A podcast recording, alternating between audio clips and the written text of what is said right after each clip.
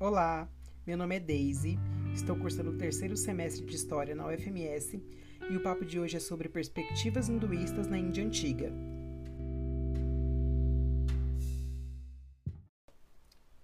Na Índia Antiga, devido à cosmologia de ordem em torno do número 4, além da sociedade ser estruturada por quatro castas e possuir quatro etapas a serem conquistadas na vida do indivíduo, também existem quatro objetivos de vida a serem buscados. O Dharma, o primeiro deles, seria a virtude ou a vida moral de acordo com as regras cósmicas refletidas na sociedade.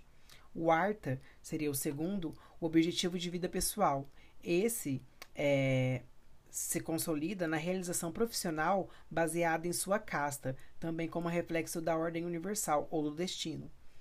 A terceira seria Kama, o prazer em todas as suas formas, sensoriais e emocionais. E a última e quarta seria Moksha, liberação daquilo que mantém alguém preso ao sofrimento da vida mundana, ou seja, é aquele momento de iluminação que liberta a alma individual do ciclo das reencarnações. A concepção cósmica dos hindus é cíclica, ou seja, isso significa que para eles o universo não teve um início e nem terá um fim.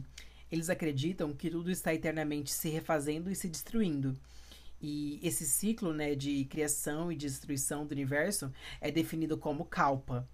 É, um kalpa é, é dividido em quatro yugas, que seriam quatro grandes eras, e isso basicamente expressa né, a criação, manutenção, degeneração e posteriormente a destruição do Dharma, que seria essa ordem cósmica.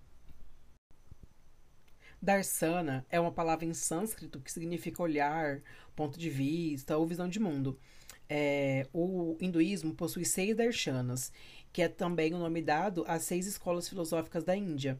É, essas escolas se desenvolveram ao longo de um milênio e suas contribuições é, acabaram por servir para lapidar o conteúdo filosófico do hinduísmo, né, estabelecendo problemas, interpretações e sistemas lógicos, claro que cada um à sua maneira.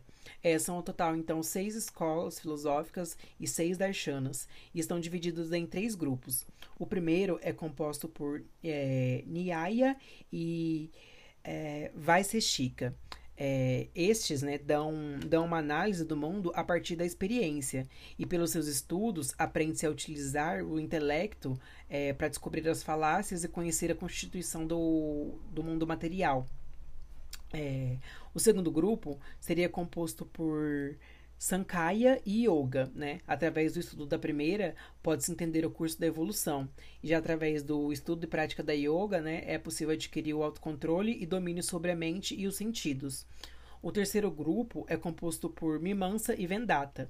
O primeiro lida com a ação e com o conhecimento, já a filosofia Vendata explica em detalhes a natureza de Brahman, né, o que seria esse ser eterno, e mostra que a alma individual é, em essência, idêntica ao ser supremo.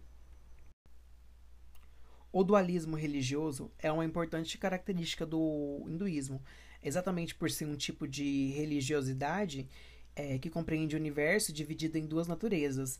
Uma natureza divina, né, que é tida como sagrada, sobre-humana, é, sempre vista como ilimitada e absoluta, e outra natureza, né, é taxada como mundana, né, que seria essa natureza humana, limitada e temporal.